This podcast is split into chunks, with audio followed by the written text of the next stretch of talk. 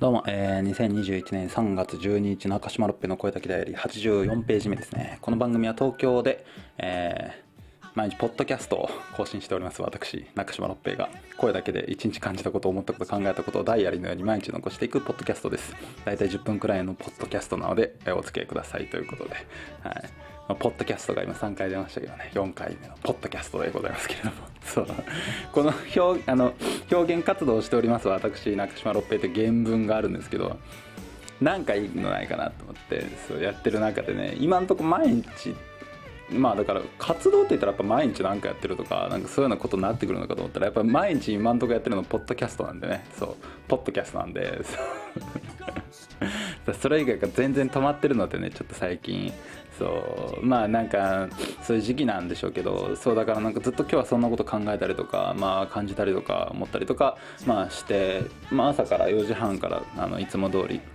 マンションのねあの清掃のとこに行ってでその後はあのまあカレーのデリバリーの、まあ、ビラを配ってカレーをデリバリーしてポスティングして今帰ってきたところです。そう風呂に入ろうかなと思ってたんですけどね。そう風呂入る前にちょっとそうなんかいつもだから家に帰ってきても風呂に入る習慣がなんかもうついてるんですよ僕。そうでなんかそれがなんかそのあすみませんこれはあの花粉症によるものですわ。鼻のねそうそうそうそう。あのあそうなんかこうやって一回言うともう気になっちゃうんですよね。もうこれがもう。そう。ねこれはもうずっと気にね人の鼻ちょっとねこうなんか難しくてこうすってるんですけどね。そうそう気持ち悪いですよね。このねこう気になっちゃうかもしれないですけど。そうね、そのポッドキャストでお送りしておりますけれども。はい。ということで。そうだからあのー彼女のサジーちゃんがだからもうすごいあの潔癖症なんでまあ今いないんですけどね。だからそのもう帰ったらもうすぐ風呂に入れっていうようなことをそうあのこたつの中からねあの命令されるのでねそういう女王様に。そうだ僕はもうだからまあそれでも入らないっていう選択とかもまあね結構取ってたんですけどそうそうするとだからすごいあの、まあ、すぐあの家出たりとかするようなタイプの人間なのでだからもう僕はもう入るっていう習慣がなんかついててだからまあなんか自分の中でもなんかそのなんですか、まあ、汚いなってやっぱ特にまあこういう時期でもありますしそうだからまあ汚れとかってねそうまああの一概にこれとも言えないですからそうだからまあだし花粉もあるしそうね。だかあとはまあなんか一日歩き回って汗もかいてるしとかでだからとりあえずまあシャワーでねあとはまああれですあの僕今眉毛ないのでそう顔クレンジングしないとあのそう眉毛かいてるのがずっと残っちゃうのでそうそうそうずっと両両津勘吉になっちゃうんでね。そうそう今肝心なとこ噛みましたけどだからそういうような感じになってしまうのでだからその風呂に入るっていう習慣は一応だからついてるんですけどだからでもねなんか思ったんですよ。昨日とか一昨日とかもだそのあこの時間に帰ってで、まあ、まあ昨日とかだったらちょっと2時間ぐらいちょっと用があるけどその後そのまあネットつなぐだけだし。でまあその以外はまあちょっと1本ぐらい映画見てね。あとはまあ、まあ、ちょっと本読んだりとかできるかなとか。まあ疲れてなかったらちょっとなんかできるかなとか。思っててもななんでかは分かんないけどなんかもう結構もういい時間になっちゃうんですよっていうのがなんか続く。そう。なんかまああったりなかったりとか。結局だからその同日ぐらいしかだからその自分の作業をとかが進めれないここ最近なんですよ。で日中に働くとそうなるのが嫌だから夜勤をしてたんですよね今までしたらまあ夜勤だったらまあ別にまあ自分のこととかがまあギリできないできるとかあるかもしれないけどとりあえず体調悪くてもまあ毎日なんなんかできるみたいなそうそうとかいうまあそこもだから自分のあれですよなんか精神衛生上なんか良くない時とかできないとかまあいろいろあるんですけど基本的に夜勤やってるとなんかちょっとはできるっていうようなそうなんか続いてたはずなのになんか最近ちょっとだかあんまなんかとど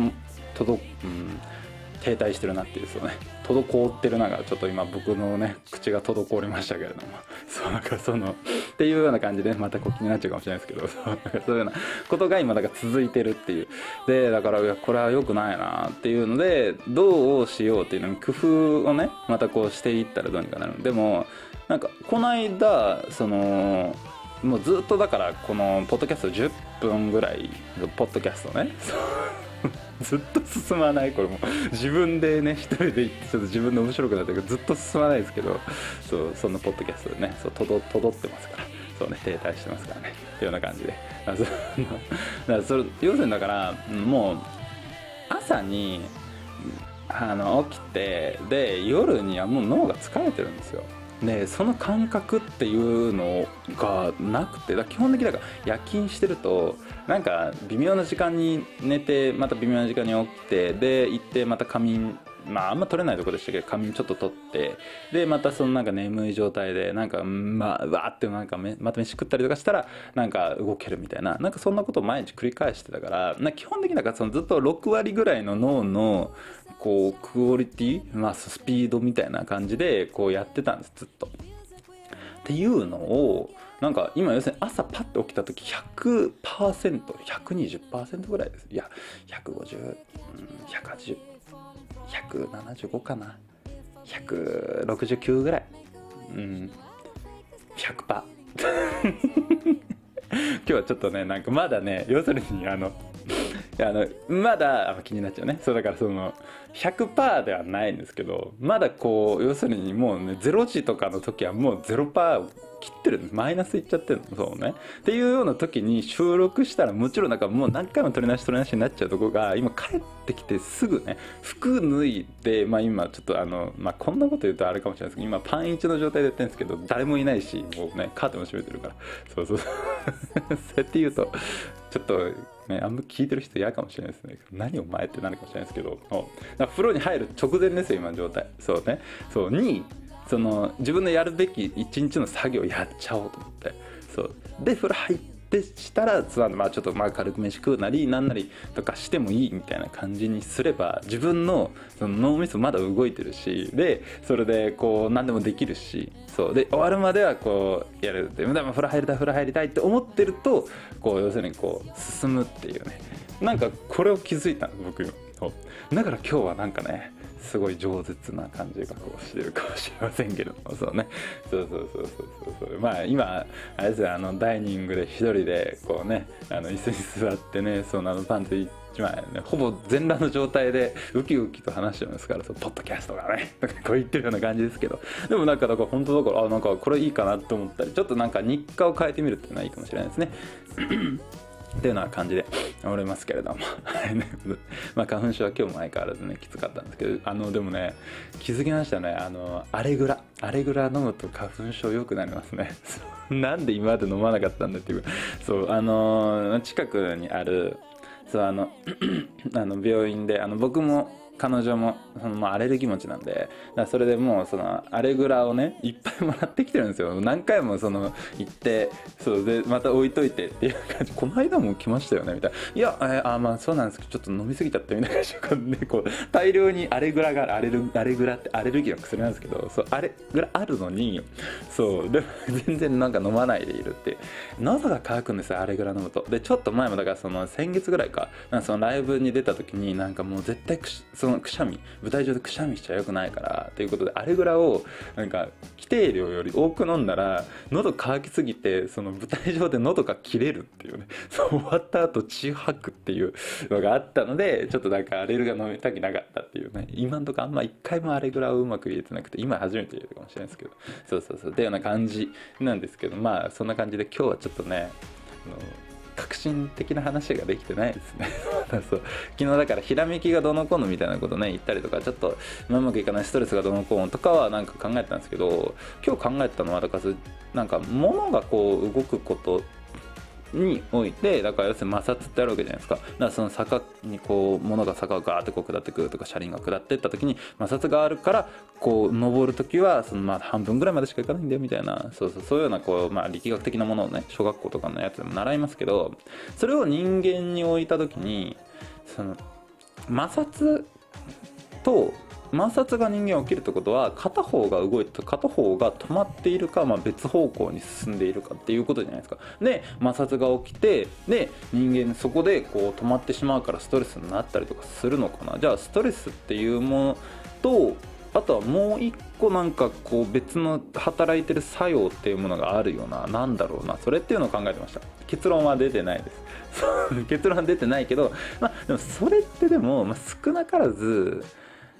まあ、いいことではあるよなっていう。昨日あの花とアリスってあの映画見たんですけどそうだ花とアリスとか2人で花とアリスってねあの鈴木杏さんとあの蒼井優さん。もう蒼井優さんがとりあえずまあ僕大好きでそう。